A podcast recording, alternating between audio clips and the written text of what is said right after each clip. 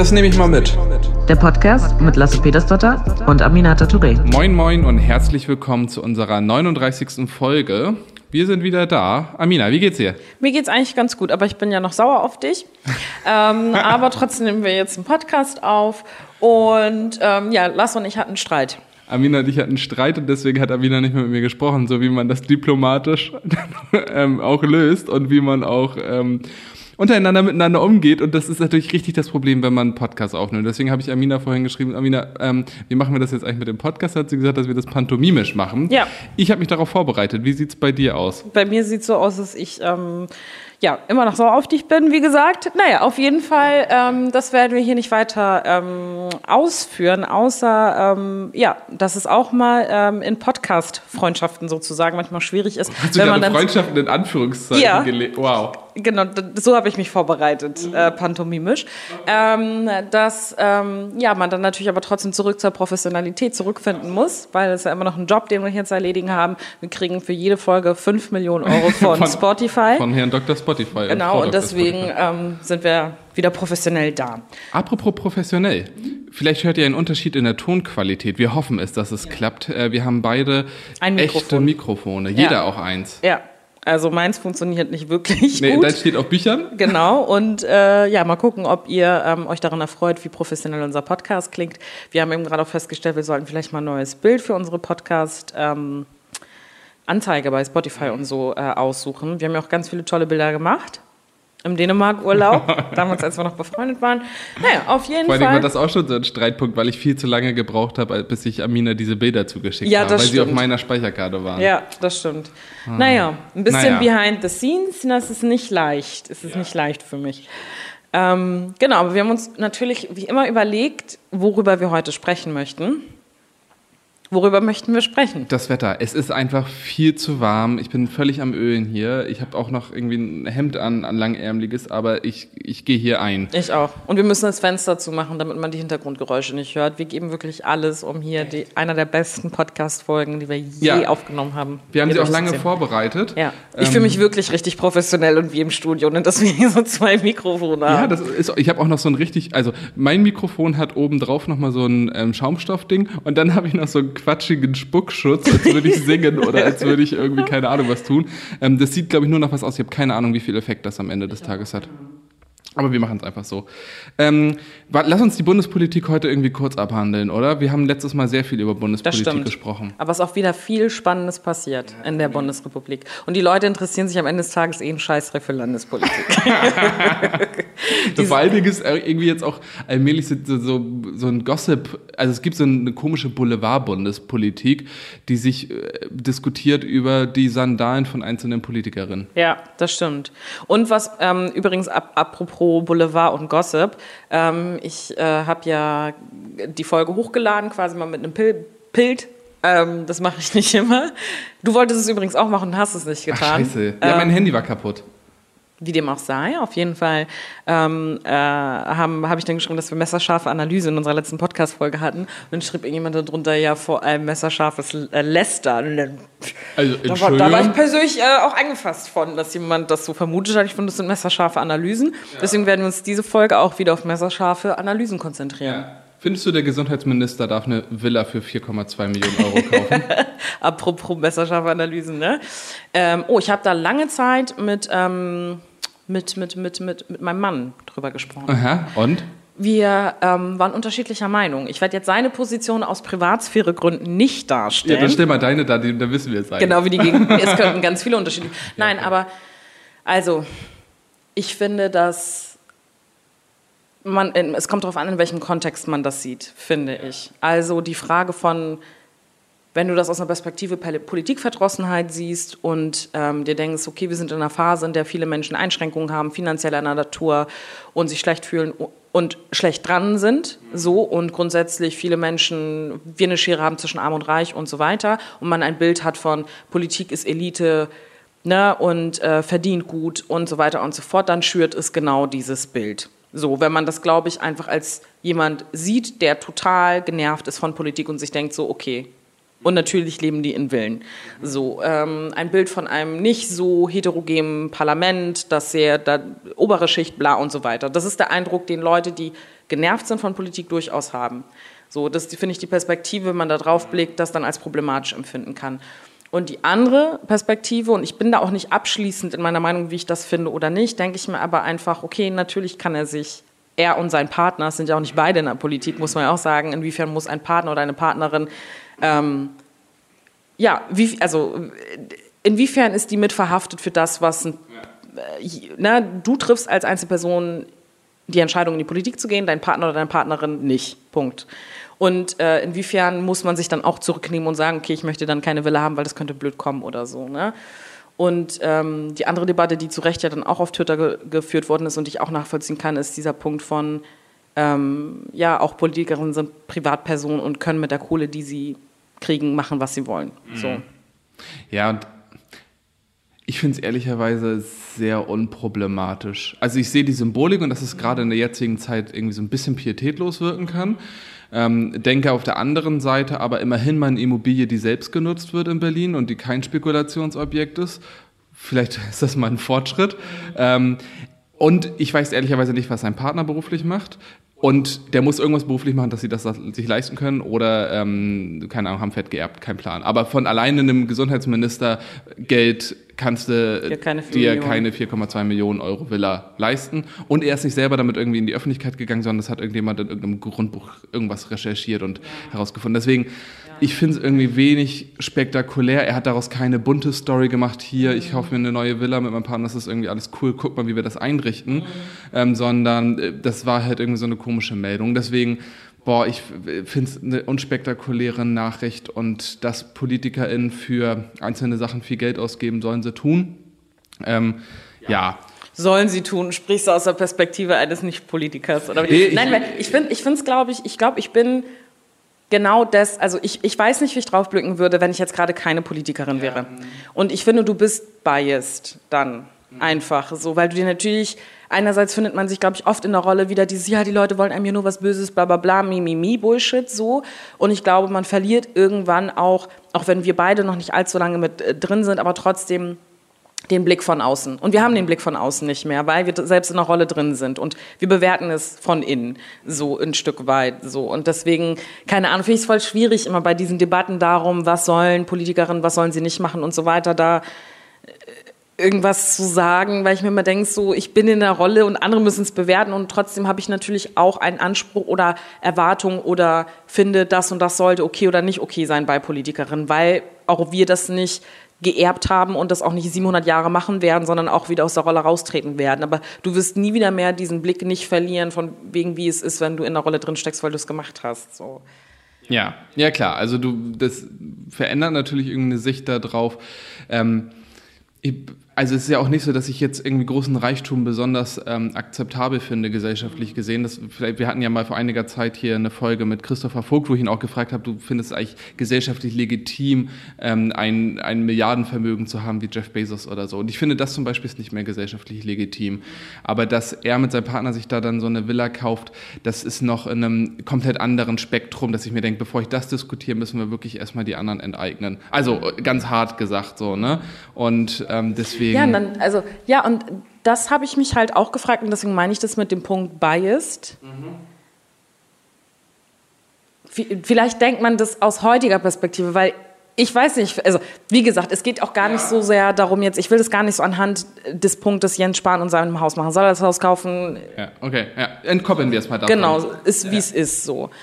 Aber ich finde so die Frage von Bewertungen von Politikerinnen und was okay ist und was nicht okay ist, ich habe das Gefühl, dass ich die Bewertung dessen ein Stück weit nicht mehr so gut machen kann, wie ich es vorher machen konnte, als ich den Anspruch hatte, das zu machen und ähm, mich um ein Mandat zu bewerben. In der Rolle drin merke ich immer wieder, dass ich natürlich, weil man ein Mensch ist, allein schon dieser Satz, ne, ähm, aber natürlich angefasst ist davon, wenn Leute sagen, Politiker machen X, Y, Z und dies nicht. An ganz schlechten Tagen, wenn Leute dann sagen, irgendwie, äh, wenn ich einen ganz schlechten Tag habe und Leute dann so sagen, irgendwie, ja, ähm, du bist ja, du wirst ja von Steuern bezahlt, so und wir arbeiten wirklich und so weiter, dann merke ich schon, dass es Momente sind, die mich richtig anfassen, weil ich dann denke, so, okay, wenn das der Blick ist da drauf, dann habe ich keinen Bock mehr, das zu machen, wenn der Vorwurf quasi lautet, du machst es, wir haben aber ein System aufgebaut, das genauso funktioniert, das steuerfinanziert ist und wir Menschen haben die Entscheidung treffen für Leute, aber dass ich dann manchmal keinen Bock mehr habe, mir diese Vorwürfe anzuhören, weil ich mir denke so, okay, wenn wir so Leuten begegnen, die in solchen Mandaten drin sind, dann braucht man sich nicht wundern, dass Leute keinen Bock drauf haben, dass du für alles, was du tust, dich rechtfertigen musst. Und dann denke ich mir wieder so ein bisschen, oder bist du gerade hypersensibel und just fuck it, so, ne? Und also weißt du, was ich meine? Dass ich da manchmal einfach denke so, ah, ja. Ja, ich hatte gerade auch noch mal überlegt, inwiefern sich die eigene Perspektive auf äh, Reichtum auch verändert. Also so wie jeder immer denkt, man sei irgendwie Teil der Mittelschicht, bis hin zu Friedrich Merz sagt, er sei immerhin gehobene Mittelschicht, ähm, dass man auch selbst mit einem deutlich gestiegenen Einkommen und einem sehr hohen Einkommen, wie wir das einfach haben, dass man dann plötzlich anfängt zu glauben, das sei sowas ähnliches wie normal und reich fängt dann erst ein paar Stufen darüber an. Und es ist natürlich nicht so, sondern reich fängt bei uns an. Ähm, ist zumindest meine Perspektive. Ich glaube, das sehen andere noch anders. Sie sagen, gut, aber es gibt, wie, es gibt dann ja noch Milliardäre, da sieht das ja ganz anders aus und hat auch was mit der Frage nicht nur von Einkommen zu tun, sondern eigentlich vielmehr mit der Frage, wie viel Vermögen hat jemand, also wirklich eine Menge an Geld, die sich so schnell auch nicht dezimieren lässt und ein Einkommen kann wegfallen ähm, und so. Also das kann man, finde ich, alles auch mitdiskutieren, aber rein am Einkommen gemessen spielt man halt schon sehr weit oben mit ja. und das darf man dabei eben auch nicht vergessen, wenn man bewertet, wie viel ist quasi legitim oder wie viel ist äh, ein anständiges Einkommen. Genau. Und das, also, und genau das meinte ich gerade, als ähm, wir darüber gesprochen hatten, jetzt doch wieder am Beispiel vier Millionen, so, ne, was ist das schon? In ist das viel genau, ist das ja. viel oder nicht, denke ich mir so, das können sich sehr viele Menschen unserer Gesellschaft nicht leisten. So. Und ich glaube, die Debatte ich finde die Debatte eigentlich um Einkommensverteilung und äh, wer hat wie viel in unserer Gesellschaft, ist die viel, also ist ja scheinbar die Debatte, die dem zugrunde liegt. Dieses so, okay, in was für einer Gesellschaft leben wir eigentlich so, ne? Und ich glaube, genauso wie du meintest, dass die meisten Menschen immer von sich sagen würden, sie sind ein bisschen ärmer, als sie es wirklich sind, wenn sie gut verdienen quasi so ne und sich nie als zu den oberen zehn Prozent zählen. Und das tust du aber bei einem Gehalt, das wir jeweils bekommen auch so ne. Und ähm, das ist schon ja das ist einfach ein relevante ein relevanter Punkt einfach wie ist die Selbstwahrnehmung. Ich glaube dass viele halt sich immer nach oben vergleichen und nicht nach unten so, und wenn du das aber vergleichst mit vielen Menschen, die wesentlich weniger Geld bekommen und auch genauso viel an Stunden arbeiten und körperlich noch viel anstrengendere Arbeit machen als wir, dann kommst du natürlich schon in so einen Moment, wo du denkst, okay, this ain't fair. So. Ja, und äh, wie gesagt, aber auch von dem Geld, was ein Gesundheitsminister im Monat verdient, kann man sich so ein Haus nicht leisten. Da muss noch mehr Geld zur, zur Verfügung sein durch den Partner oder durch Erbschaften. Und Erbschaften berücksichtigt man da mal viel zu wenig. Also durchschnittlich erbt jeder Deutsche im Laufe der eigenen Lebenszeit ähm, 400.000 Euro. So, jetzt kann man mal in seinem eigenen Freundeskreis umgucken, wo das überall zutrifft. Ich glaube, bei vielen, auch die uns hier zuhören, wird das nicht zutreffen. Das zeigt aber nur, dass eben es sehr viele gibt, die deutlich mehr erben. Also auch sowas spielt dabei natürlich auch nochmal eine Riesenrolle. Jetzt haben wir doch wieder fast die Hälfte der Zeit über Bundespolitik gesprochen und. Äh, naja, nicht nur. Es geht anhand eines recht. Beispiels von Bundespolitik, aber eigentlich für, für, die Frage von Selbstwahrnehmung und Fremdwahrnehmung, wie verwischt die natürlich, wenn man in dieser Rolle ist. Ähm, und zwar nicht nur in Perspektive auf Einkommen, sondern auch ja, welche Ansprüche hat man an, wir haben es jetzt krass an Einkommen gemacht, aber ich finde, insgesamt kann man das ja auch ausweiten quasi. Ne? Das könnten wir, finde ich, auch voll gerne mal hier im Podcast behandeln. Was verdient eigentlich ein Abgeordneter oder eine Abgeordnete? Also wie viel Geld geht eigentlich rein? Was ist so an Steuern und didede? Könnte ja auch nochmal ganz interessant sein, da so ein bisschen Transparenz reinzubringen. Ja, du kannst ja auch einfach alles erzählen. in Gesetzen. Ja, aber ich habe jetzt nicht alle Zahlen so parat. Ich würde das ja gerne auch richtig akkurat okay. machen. Wieder einer der Punkte, die wir für unsere Liste aufnehmen. Das ja. machen wir auf jeden Fall in einer nächsten Folge. Nee, aber wirklich, wenn äh, viele Menschen, also vielleicht einmal nur grob angerissen, weil ich glaube, dass das wirklich auch viele Menschen interessiert und das ist immer eine der Fragen, die auch Menschen äh, stellen, die, ähm, die, die, die, die, die in Besuchergruppen sind oder so Besucherinnengruppen. Und ähm, ich glaube, die größte falsche Wahrnehmung oder das größte Gerücht, ich weiß nicht, wie gesagt, Fake Facts, ich weiß es nicht, so, ist, dass Abgeordnete keine Steuern zahlen müssen. Ähm, ich, ich glaube, dass ich das selber auch dachte, bis ich für eine Abgeordnete gearbeitet habe. So. Ähm, und zwar kriegen wir ja als Abgeordnete einfach sozusagen ein Bruttogehalt. Und Schleswig-Holstein ist die, ist die Diät bei um 8000 Euro. Ähm, und wieso guckst du so? Deutlich höher mittlerweile. Ja, um 8000 Euro habe ich gesagt, weil ich jetzt die punktgenaue Zahl nicht kenne. Und äh, zum Beispiel kriegst du auch nochmal Zulagen, wenn du bestimmte Funktionen hast, ähm, wie zum Beispiel die Vizepräsidentin des Schleswig-Holsteinischen Landtages, Landtagspräsident, Fraktionsvorsitzende. Da gibt es jeweils Zuschläge auch noch, ähm, wenn man äh, Funktionen übernimmt. So und wir kriegen das quasi immer alles brutto überwiesen und dann kommt irgendwann der Moment, wo du dann, äh, wo das Finanzamt von dir sagt, okay, ich möchte die Kohle der letzten zwölf Monate haben, monatlich quasi. Und dann zahlst du die Gesamtsumme äh, dann an das Finanzamt. Ich finde das irgendwie ganz wichtig, das einmal zu erwähnen, weil die meisten denken, wir verdienen das brutto, das können wir behalten und dann passiert aber nichts so. Aber wir müssen auch Steuern zahlen, ähm, einfach mhm. mal als Info. Und die detaillierten Geschichten können wir auf jeden Fall gerne machen. Ja, ich glaube, das wäre tatsächlich spannend. Könnt ihr uns einfach mal eine Rückmeldung geben, ob ihr es spannend finden würdet? Ja, sehr gut. Ähm, was liegt jetzt noch Spannendes an in den nächsten Tagen bei dir? Also wovon ist so deine Woche jetzt noch geprägt und die kommende? Ähm, ich freue mich, dass ich äh, später beim Kollektiv Afrodeutscher Frauen bin. Da war ich richtig lange nicht, ja. War ich richtig lange nicht mehr. Ähm, das hat irgendwie mal zeitlich nicht gepasst. Und wir haben ja nächste Woche Plenum. Darüber wollten wir ja gerne auch ein bisschen weiter sprechen. Und zwar sprechen wir oft über die Woche während des Plenums. Aber die Vorbereitung zum Plenum, diese Woche zwischen, man hat noch seine Arbeitskreissitzung mit den Koalitionspartnern und Plenarsitzung. Wie geht es dir da emotional in dieser Zeit?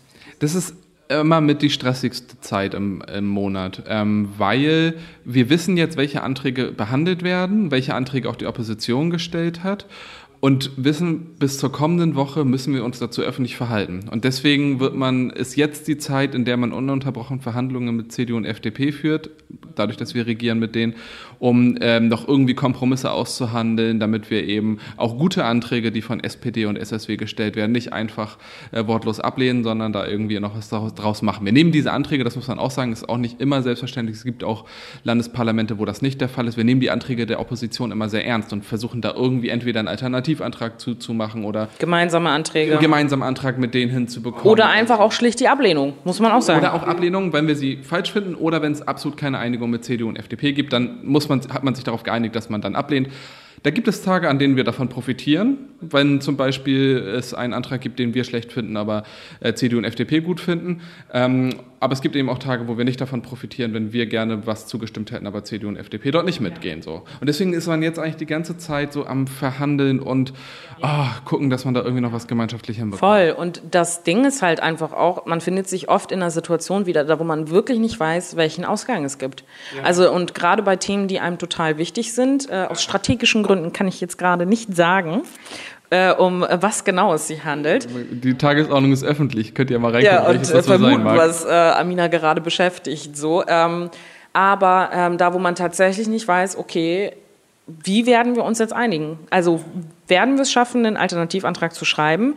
Werden wir einfach ähm, das ablehnen oder nicht? Also diese, diese Debatten gibt es dann ja tatsächlich und es kommt halt auch echt zu Konflikten, so, ne? dass man das halt wirklich weil eine Seite das total wichtig ist, dass dieser Antrag jetzt durchkommt, also irgendein politisches Vorhaben, das einem total wichtig ist. Ähm, und dann wird das auch echt mal ungemütlich. So. Ich habe das Gefühl, dass es ungemütlich her wird. Am Anfang der Legislatur hatte CDU und FDP ein größeres Interesse daran, dass wir gemeinschaftlich Anträge hinbekommen, damit auch die Stimmung irgendwie gut bleibt.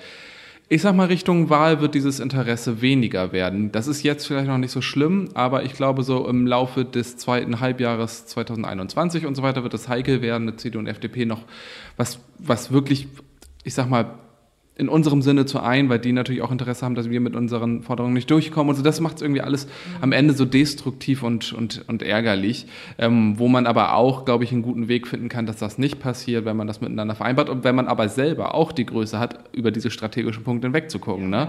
Und das ist, muss, da ist man ja selbst auch nicht irgendwie völlig von frei und da muss man sich irgendwie auch... Wir sind absolut die Guten in dieser Koalition. Das ist richtig. Äh, das ist mir nochmal wichtig. Nur nach Wahrheit Ja, ja genau. Also, so, es geht, richtig. Ja, was richtig ist und nicht, äh, was... Ja, genau. Also wir sind da wirklich, wir haben wirklich einfach ein inhaltliches Interesse an den ganzen ja. Strategie spielt bei uns keine Rolle. Nein, aber jetzt mal, ähm, ich, also das stimmt total, was du sagst, aber ich finde, wir haben auch Phasen gehabt, einfach in der Koalition, da wo es genauso war und die Wahl noch weit weg war. Also da, wo es kein Einigungswille gab, sag ich mal. Und dafür finde ich, ist es nochmal spannend und auch wichtig zu wissen, dass es halt unterschiedliche Ebenen gibt. So, ähm, die kommen dann sehr oft zu tragen. So, wir haben ja, ähm, wir erzählen ja immer wieder von, wir haben gemeinsame Arbeitskreissitzungen, da sitzen immer die Abgeordneten der jeweiligen Fraktion von unserer Koalition zusammen und dann sitzen da in der Regel auch ein Minister oder eine Ministerin, äh, dann aus den jeweiligen ähm, äh, Ministerien dann halt da. Und äh, da ver verhandeln wir die Anträge inhaltlich. So, wenn Themen aber echt sehr kritisch werden, so, und man merkt so, okay, man kriegt es nicht hin, und es ist aber total wichtig, dann eine Einigung hinzubekommen, oder man hat keine Position als Koalition entwickelt, ähm, dann gibt es halt die sogenannte Jamaika-Runde. So. Und äh, die Drohkulisse ist immer, okay, wenn wir es hier nicht einigen, dann kommt es halt in die Jamaika-Runde. Das wollen Fachpolitikerinnen aber zu 100 Prozent eigentlich nicht, weil man seine Sachen selber verhandeln möchte. Wir auch nicht, genau. So, ja. dann, dann, dann, also der Einigungsdruck ist höher, wenn man weiß, so, das wird sonst am Montag in die Jamaika-Runde geschickt. Was ist die Jamaika-Runde? Das ist die Runde, wo äh, Partei, ähm, die Parteispitze sitzt, Leute, die Fraktionsspitze sitzen und dann noch irgendwie ein, zwei andere Leute, bei denen ich auch. Ministerin. Ja, aber Paar, nicht, aber auch nicht, nicht genau, ein paar. Ja, ja. Genau, das meine ich. Da weiß man Jede gar nicht. Äh, quasi jede äh, Farbe darf Sechs, sechs, Leute Personen mitnehmen, schicken, genau. Ja. So, und dann sitzen da halt, können ja ausrechnen, 6 mal 3, 18, noch ein Protokollant oder Protokollantin, noch ein, zwei andere Leute und sitzen da drin, verhandeln halt die großen Linien der schleswig-holsteinischen, jamaikanischen Politik quasi. Ich hasse diesen Begriff Jamaika-Koalition. Gott, und wie viele, egal, let's not talk about that. Ähm, auf jeden Fall, oh Gott, wenn ich drüber nachdenke. Ähm, auf jeden Fall zurück zum Thema. Da sind dann halt die Dinge, die besprochen werden, die irgendwie äh, wichtig sind. Unter anderem dann auch in so einer Plenarwoche, unter anderem dann halt auch, wenn Dinge kritisch sind, die einem Koalitionspartner oder einer Koalitionspartnerin, der Koalitionspartner, die Koalitionspartnerin, egal, ähm, wichtig ist. Ja, und der Unterschied dabei ist eben, dass dort ähm, strategischer raufgeguckt wird. Man bereitet natürlich. Das lasse ich mir nicht sagen. Die, naja, äh, Ihr müsst dazu wissen, lasst doch nicht sitzen, nicht in der Jamaika-Runde. genau, Äh, nur ganz selten. Ab und zu genau. kommt es mal vor, aber selten. Ähm, was ich damit sagen möchte, ist, dass in der Fachrunde, dort sind Fachleute, die diskutieren die Kiesstrategie, aber bis aufs letzte Steinchen. Wenn dann die Kiesstrategie nicht geeint werden kann, also nur, das ist ein Thema, womit wir beide absolut nichts zu tun haben, wenn das nicht geeint wird, ähm, dann geht's in die Jamaika-Runde und dann ist natürlich wichtig, dass die Leute, die da sitzen, die vielleicht auch nicht alles Kiesexpertinnen sind, ne, dass man die dann informiert vorher und gut vorbereitet für die Debatte. Hundertprozentig wissen, was am Ende rauskommt, tut man aber als Fachpolitikerin nicht unbedingt. Und deswegen meine ich, da wird, das ist dann eher strategischer, weil dann in der Jamaika-Runde auch durchaus strategische Argumente und auch die Fragen, was ist gut für die Gesamtkoalition und auch mal irgendwie, ähm, ja, also das große Ganze gesehen wird. Wobei, ganz ehrlich, ich muss es jetzt einmal ganz kurz sagen, ne? weil das geht mir manchmal so ein bisschen auf den Keks. Ich sage das jetzt mal ganz offen und ehrlich. Mal, mal so unter uns. Ja, aber unter uns, das hört ja keiner zu. Ähm, nee, aber das, das ist, glaube ich, eine der Aussagen, die mich oft wahnsinnig machen äh, in den letzten drei Jahren. Dieses so, dass ähm, dann zum Beispiel die Jamaika-Leute, sage ich mal, Leute in, äh, in den Funktionen dann immer einem dann auch so ein bisschen manchmal so erklären, so nach dem Motto, wir, wir, wir sehen das ja ganzheitlich. So, ne? Und wir, sind- wir blicken da drauf, so, ähm, du hattest gerade voll Angst, dass ich irgend sowas droppe, ne? Dein Gesicht nur so, was erzählt sie hier, die Koalition sprengen? Ich hatte gerade nur überlegt, worauf du hinaus willst, wa- was bei dir, was bei meiner Aussage so der, der Punkt war, was du seit drei Jahren so hast. Ja. Deswegen, aber okay. Nee, aber das, ich glaube, das haben wir in der, ähm, in der Podcast-Folge mit Eka war das ja auch so, dass wir dann drüber gesprochen haben, dass klar, und das ist auch die Verantwortung für Fraktionsvorsitzenden von, von, von Leuten, die Parteispitzen sind und so weiter, das große Ganze zu sehen. Aber es ist jetzt ja auch nicht so, dass man da so sitzt und sich denkt, ist mir scheißegal, ich spreng die Scheiße jetzt einfach hier in der gemeinsamen Arbeitskreissitzung. I know there are people who do that. So, ich weiß, es gibt Leute, die einfach komplett nur fachlich auf ihre Sachen drauf gucken, denen ist egal, was, das, was die große Linie bedeutet. Aber ich würde jetzt nicht behaupten, dass man das nicht im Hinterkopf hat. Wir diskutieren jede Woche, was bedeutet das für die Koalition, wenn wir dies und das machen. So, ne? Ich wollte damit nur andeuten, dass es auch vorkommen kann, ähm, dass hier zwei Themen zusammen diskutiert werden, die eigentlich nichts miteinander zu tun haben. Also sagt hier, hier? Bei Kiesstrategie komme ich dir entgegen, wenn du mir dafür bei der Aufzugsverordnung entgegenkommst und Paternoster-Verordnung. Nur, also, keine Ahnung. Gute Beispiele für Ja, also, weißt du, und das ist natürlich in dem Facharbeitskreis Kiespolitik aber nicht möglich, weil da die Aufzüge gar nicht thematisiert werden. Naja, wobei auch das, auch die Situation hast du ja ein Stück weit. Also ich meine, wenn du zum Beispiel in einer gemeinsamen Arbeitskreissitzung bist, es gibt fünf Anträge, die aus dem, ich beispielsweise sitze ja in einer gemeinsamen Arbeitskreissitzung äh, Innenpolitik und dann gibt es fünf Anträge, die im innenpolitischen Bereich sind, was selten ist. Aber äh, sagen wir mal das. So, und wenn in der ersten Runde alle äh, auf stur machen, äh, von zum Beispiel CDU dann. Äh, beim zweiten Antrag auch dritten, vierten, fünften auch, da wo zum Beispiel FDP und Grüne was wollen. Und dann erwarten sie irgendwie bei dem letzten Punkt, dass man denen entgegenkommt. Mhm. It's not gonna happen. Mhm. So, Bruder.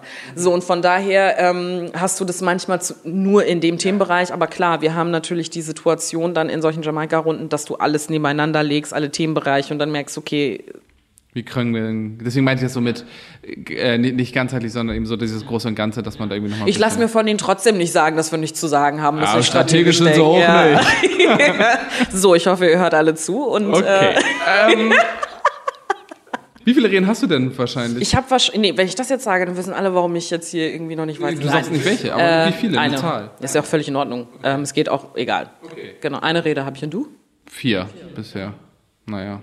Ja, aber sind ja nicht gute, deswegen ja. mal sehen. ja, das ist ganz unterschiedlich. Das ist zum Beispiel auch so etwas, was du ja selten dann immer so einschätzen kannst, okay, wie aufwendig wird das Ganze sein, so Plenum, mhm. weil du deine Reden dann ja noch vorbereiten musst, dann noch verhandeln musst manchmal, weil du manchmal noch am gleichen Tag, wenn die, der Antrag dann behandelt wird, ja noch Änderungsanträge schreiben kannst oder Alternativanträge nennen, nennen die sich oder Änderungsanträge ähm, und so weiter. Das ist dann ja irgendwie auch je nachdem, wie viele Tagesordnungspunkte man da hat. Und und nicht an jeder Rede hängt eine lange Verhandlung. Also ich habe zum Beispiel drei Reden, ähm, die zu berichten sind. Das heißt, die Landesregierung berichtet zu irgendeinem Thema, zum Beispiel Infrastrukturbericht ähm, oder ähnliches. Und dazu halte ich dann eine Rede und dann war es das. Also da, da wird nichts entschieden am Ende des Tages. Ähm, andere Debatte, die wir haben, ist zum Beispiel über die steuerliche Anerkennung von Homeoffice. So, da wird es dann inhaltlich, da muss ich jetzt irgendeinen Alternativantrag verhandeln. Ähm, aber genau. Das ist aber dann auch nicht so was extrem Heikles, sondern ja. das äh, ist machbar. Und was vielleicht auch nochmal spannend für euch zu wissen ist, ist, dass, ähm, ja, wie, wie, wie, ich, ich bin ja Teil des Ältestenrats, das haben wir ja in einigen Folgen auch schon mal erzählt, was die weil Arbeit... Du Landtagsvizepräsident Weil ich Landtagsvizepräsidentin bin, genau. Ähm, und da hatten wir jetzt diese Woche Mittwoch, das ist immer der Mittwoch in der Woche, bevor Plenum ist. Und äh, wenn man so die Übersicht darüber hat, wie viele Anträge... Mhm gestellt worden sind, dann errechnet, da errechnet, wow, dann errechnet die Landtagsverwaltung immer, wie viele Stunden dauert diese Sitzung wohl. So, und äh, diesmal hatten wir so viele Anträge, dass 15 Stunden Überhang ist. Das sind faktisch zwei, Ta zwei Plenartage länger als geplant. Und, dies, und dann sitzen halt im Ältestenrat alle Fraktionsvorsitzenden, die Landtag, der Landtagspräsident, Landtagsvizes und so und äh, sprechen dann darüber, wie man die Tagesordnung runterkürzen kann. Und ähm, äh, man darf immer vom Ältestenrat nicht berichten, aber das sind die Strukturen, die da sind. Und diesmal mit 15 Stunden merkst du halt einfach, da sind super viele Themen, die einfach da sind. Wir werden diesmal auch länger tagen als, äh, als sonst ähm, weil einfach dann gerade nach so einer Sommerpause einfach viele Dinge liegen geblieben sind äh, oder viele neue Dinge einfach dazugekommen sind. Weil es immer Überhang gibt. Also ich glaube, die, weiß ich nicht, sieben Jahre oder so, die ich jetzt insgesamt hier im Landtag bin, ich halt immer als Abgeordneter, habe ich das noch nie wahr mitbekommen, dass es weniger, äh, also dass es quasi heißt, oh, wir müssen hier noch Anträge bekommen. Nee, das passiert so. auch Man nicht. hat immer Überhang, aber 15 Stunden ist halt schon heftig. Ja, genau, das ist schon echt sehr viel. Äh, dann, dann kommt es nämlich dazu, dass man zum Beispiel ähm, unterschiedliche Anträge, die gestellt worden sind, so zusammentut. Oder dass man entscheidet, einige Tagesordnungspunkte müssen abgestimmt werden, aber ohne Aussprache. Also das alles sind, oder die werden dann verschoben oder vertagt auf die nächste Plenum dann äh, auf das nächste Plenum im September. Und ähm, ja, insgesamt finde ich zu dem Punkt auch so Landtagswoche und äh, stressig und so weiter ist schon auch noch mal anders, seitdem ich Landtagsvizepräsidentin bin, so ne, weil die ganzen Sitzungszeiten im Präsidium und du hast ja immer das Gefühl, du darfst dich nicht bewegen. Also inzwischen bin ich auch ein bisschen lockerer geworden. Äh, da oben mache auch mal einen Joke. Ähm Aber ähm, am Anfang saß ich da und dachte mir so, du wirst die ganze Zeit auch quasi mitgefilmt. So, ja, ja. so du kannst halt nichts machen. So, ja, ja. genau, wollte ich gerade sagen. Jemand und schneidet genau, das so und äh, all das so und äh, deswegen denke ich mir immer so, okay, versuche dich zu konzentrieren und dann dachte ich aber irgendwann auch so, ist irgendwie auch crazy, da irgendwie stundenlang dann da zu sitzen, sich nicht zu bewegen. So, aber naja, äh, das alles zu organisieren und so weiter und darauf zu achten, dass die Leute nicht so unruhig werden und laut werden und so, ey, das spannt einen schon an. So, äh, ja, und man weiß auch oft gar nicht, wie die ähm, Debatten sich entwickeln. Also man, es gibt so äh, schon im Vorwege weiß man, welche Themen die ähm, wichtigsten Themen werden sollen, weil jede Fraktion darf ein Thema setzen, wo du das entscheidet man auch im Ältesten. Um welche, genau, um, wel, um welche Uhrzeit das definitiv behandelt wird, hat auch den gewünschten Effekt, dass dann möglichst viel Presse anwesend ist. Mhm. Das gelingt leider nicht immer, das muss man halt auch sagen. Ja, aber ähm, wenn du mit By the way, da hat ja. nämlich, die, nämlich die CDU ähm, irgendwas mit Recycle-Baustoffe oder so gesetzt und alle so, hä, warum? Weil sie da ihre Kiesstrategie nämlich für, ähm, äh, unterbringen wollen. Was, äh, ja, es gibt sowas wie eine Kiesstrategie. Ja. Genau. Und, äh, und da ist es eben immer unterschiedlich, was gesetzt wird und. Gesetzt, jetzt denkt ihr, was heißt gesetzt? Also dadurch, dass die Tagesordnung sich immer verschieben kann, weil eine Debatte länger andauert. Also in der Regel, wenn alle fünf Minuten reden dürfen von sieben Fraktionen, dann rechnest du halt 35 Minuten, ähm, äh, beziehungsweise sechs Fraktionen und einmal Landesregierung, dass alle insgesamt dann 35 Minuten reden würden. So, dann kannst du aber, die Landesregierung hat keine Zeitbegrenzung. Du darfst als Landtagspräsidentin bei den Abgeordneten immer sagen, okay, ihre Redezeit ist vorbei. Bei der Landesregierung nicht. Die dürfen theoretisch so lange reden, wie sie möchten, aber wenn sie bei vereinbarten fünf Minuten Redezeit 15 Minuten reden, dann kriegen alle Fraktionen auch nochmal diese zehn Minuten, damit es einen Gleichklang gibt zwischen äh, Landesregierung und Parlament. Kann man sagen, ist voll cool, ist voll fair. Ja, aber es steht halt eins zu sechs. So, ne? Also wenn die Landesregierung davon Gebrauch macht, dann wird man immer mega aggro, so wenn die das richtig übertreiben, dann können die alle nochmal reingehen in die Debatte. Und abgesehen davon gibt es halt immer auch die Möglichkeit, drei Minuten Beiträge zu machen. Das heißt, eine Debatte von 35 Minuten, die so angesetzt war, kann auf einmal eineinhalb Stunden gehen weil dies und das und das passiert. Und das führt dann halt dazu, dass Tagesordnungspunkte, die eigentlich in der Tagesordnung dann so vorgesehen waren, sich nach hinten verschieben. Aber die gesetzten Tagesordnungspunkte, die kommen safe immer zu der Uhrzeit, äh, die man gesetzt hat. So, Es sei denn, der Tagesordnungspunkt davor dauert länger. Dann kommt aber, aber der gesetzte Punkt direkt danach. Genau, aber eigentlich in der Regel kommt es nicht dazu, weil die gesetzten Tagesordnungspunkte immer am Anfang des Tages sind oder nach der Mittagspause. So und deswegen gibt es äh, die Verschiebung von gesetzten Tagesordnungspunkten. Das würdest du auch lernen, wenn du beim Ältestenrat Und das bist. ist aber auch nämlich nochmal relevant, weil natürlich uns oft auch Leute fragen, ja, um wie viel Uhr kommt denn das Thema Ja, dran, genau. was man interessant Hm, findet. so Und man kann immer nur so grob sagen, ja, 16.15 Uhr ist es angesetzt, kann dann aber, aber auch um 15 Uhr drankommen oder erst am nächsten Tag. Also das ist einfach leider nicht vorhersehbar ähm, und wir versuchen das immer nach bestem Wissen und Gewissen zu planen, ist aber nicht immer ganz so einfach. So, jetzt habt ihr jetzt einfach mal auch ein bisschen Ein bisschen was zur Tagesordnung Talk. Ja. Nee, aber das sind alles so Sachen zum Beispiel, die finde ich eigentlich schon spannend, um so einen parlamentarischen Ablauf mal zu checken. Weil ich meine, ich würde, das ist so eine eigene Systematik. Ich glaube, es ist auch, äh, es gibt die ein oder anderen Leute, wenn ich mir so das Feedback angucke, äh, die ähm, das hier hören, die das interessant finden. Weil ich habe nämlich sowohl von Leuten gehört, die ähm, entweder bereits am Anfang ihrer Laufbahn in einem anderen Parlament sind und deswegen interessant finden, wenn wir sowas erzählen, oder sich das gut vorstellen können, in einem Parlament unterwegs zu sein und sich das sehen. Oder was ich auch interessant finde, Leute, die in der Verwaltung tätig sind, also irgendwie im höheren Regierungsbereich oder so, die mich angesprochen haben, die das hören. Und äh, deswegen, und da nehme ich auch betonen, sie finden es interessant, wie so der parlamentarische Ablauf auf die gleichen Sachen, also auch wenn es hier Leute aus Schleswig-Holstein insbesondere sind, ähm, eigentlich aussieht. Und das finde ich auch nochmal ganz interessant. Insofern ist vielleicht auch so ein Tagesordnungstalk auch spannend. Den Gossip hatten wir am Anfang. Genau, und vor allem auch in der letzten Folge. Da, da hatte ich, ich hatte fast das Gefühl, es war ein bisschen eine unseriöse Folge. Nee, fand ich überhaupt nicht. Ich, Ich habe sie es ja auch nicht gehört nochmal, Nee, ich weiß nicht. nicht. Okay. Aber, ähm, Aber du bist, das ist sowieso immer das Gute, immer wenn ich sage, oh, ich weiß nicht, ob die Folge gut war, sagt Lasse, ich fand die super. Ähm, nicht immer. 99 Prozent. Aber meistens finde ich sie ja. besser. Und ich finde es dann auch immer ganz gut, weil sonst hätte ich, glaube ich, gefühlt 90 Prozent der Folgen immer Ja, gelöscht und gesagt, ich ja. hasse die so. Ähm, Es gibt, glaube ich, zwei Folgen, aber die eine war einfach Mhm. richtig schlecht, die andere, äh, die waren beide einfach sehr schlecht. ja. Naja. ähm, Ja. Gut. ja, ich würde sagen, ich muss. Auch Richtig galant. Das war auch ein richtig schlechter Teil dieser Folge. Das tut uns leid. Ähm, du musst gleich wieder los, ne? Ich muss gleich los, genau. Und mir ist extrem warm. Ich würde gerne mal ein Fenster aufmachen. ja. Und ähm, wir werden nächste Woche wieder mit euch sprechen. Oder ihr werdet uns hören. so rum. Weil wir dann wieder ähm, klassischerweise in unserer Mittagspause, in der Mittagspause der Landtagssitzung, ähm, eine Folge aufnehmen werden. Genau, wenn ihr da bestimmte Themen habt, die, ha, habt, die euch interessieren, dann äh, schreibt Schickt uns, uns gerne. gerne. wir werden aber nicht drüber sprechen. ähm, dann nehmen wir die zur Kenntnis. Nein, dann rufen wir die auch gerne auf, Ja. wenn wir die Ja, ihr könnt das finden. Oder wenn sich das anbietet, mal sehen, Genau. was aber auch nächste Woche so genau aber nichts, was ansteht. wir schon mal bearbeitet haben und nur weil ihr die Folge nicht gehört habt, äh, nochmal hören wollt. Ja, ne? dann machen wir einen Verweis, wo das schon mal war, Ja. in Folge 17. Ja, Ich denk weiß mal nach. Das irgendjemand. Peter. Ähm, ja, äh, was hast du mitgenommen? Ich bin da, ich habe da nichts vorbereitet, Aminata. Ja, wir bereiten, das ist ja auch, ich habe das Gefühl, du verstehst die Kategorie nicht. Ja. Es geht nicht darum, dass du bei, wenn es darum geht, was hast du mitgenommen aus der Woche, dass du da schon irgendwie ein Essay Ich vorbereitet weiß hast. was. Okay. Das ist übrigens immer so. Ja? Erzähl du aber. Ja. Nee, erzähl du. Ähm, ich war eben gerade auf einem Empfang Und zwar wurde das Holstenfleet, ich, für mich heißt es der Holstenfleet, aber okay, das Holstenfleet, ähm, aka der kleine Kielkanal in, in der Kieler Innenstadt. Ähm, ja, weil das ursprünglich so hieß, das ging nämlich, ja, mit der Holzenbrücke, wie dem auch sei. Ähm, das wurde heute offiziell eröffnet. Das ist ja eine ewig lange Baustelle da schon, aber es gibt auch Gründe, warum die sich verzögert hat, das ist mir auch relativ egal. Ähm, mein Punkt ist, ähm, dass das interessant war, mal wieder so einen Empfang zu haben, jetzt in der jetzigen Zeit so. Und da waren zwei Sachen, die ich daraus mitgenommen habe. Erstens war da jemand in einem Neptun-Kostüm, der ähm, da den Neptun gespielt hat, was ich bisschen, ehrlicherweise ein bisschen unangenehm fand, weil der da als Neptun aufgetreten ist. Weil das ja mit Wasser zu tun hatte alles und Neptun als Gott des Meeres da irgendwie einen Auftritt haben musste. Okay, ich finde, das ist erklärungswürdig ja, deswegen. Genau, das fand ich eigentlich auch.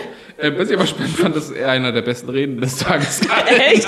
also der Neptun. So ein Typ mit drei Zacken. Der hat so eine nice, irgendwie nette Rede über Wasser und warum Wasser wichtig ist. Aber jetzt nicht so biologisch, Wasser ist wichtig, sondern so ein bisschen philosophisch, Wasser ist wichtig. Okay, klick und das fand okay, ich, ich wollte gerade was voll Gemeines sagen. Und das in so einem Neptun-Kostüm. Ich fand die Rede ehrlicherweise ganz gut. Deswegen, das hat mich überrascht. Und der, für mich war der der Gewinner der Veranstaltung. so. Yeah. Und der Verlierer der Veranstaltung waren fast alle anderen, die da waren, weil ich da schon krass fast. Ich meine, das war draußen draußen, okay. Aber es wurden so Abstände schon so, so gar nicht eingehalten. Wenige Leute, die Maske getragen haben. Sehr viel Risikogruppe, die da unterwegs war. Altersbedingte Risikogruppe zumindest. Ähm, und das fand ich irgendwie so ein bisschen, ah, also wenn man sich überlegt, was dranhängt, wenn die Lage sich jetzt gerade nochmal verschlimmern sollte, dann ähm, sollten gerade auch solche Runden da ein bisschen mehr Verantwortungsbewusstsein zeigen. Und ich fand irgendwie, ich war irgendwie so der Weirdo, der ganz hinten in der Ecke stand mit einer Maske. Aber ich wollte auch nicht so in die Menge. Ja. Das ist so mein Ding. Ja.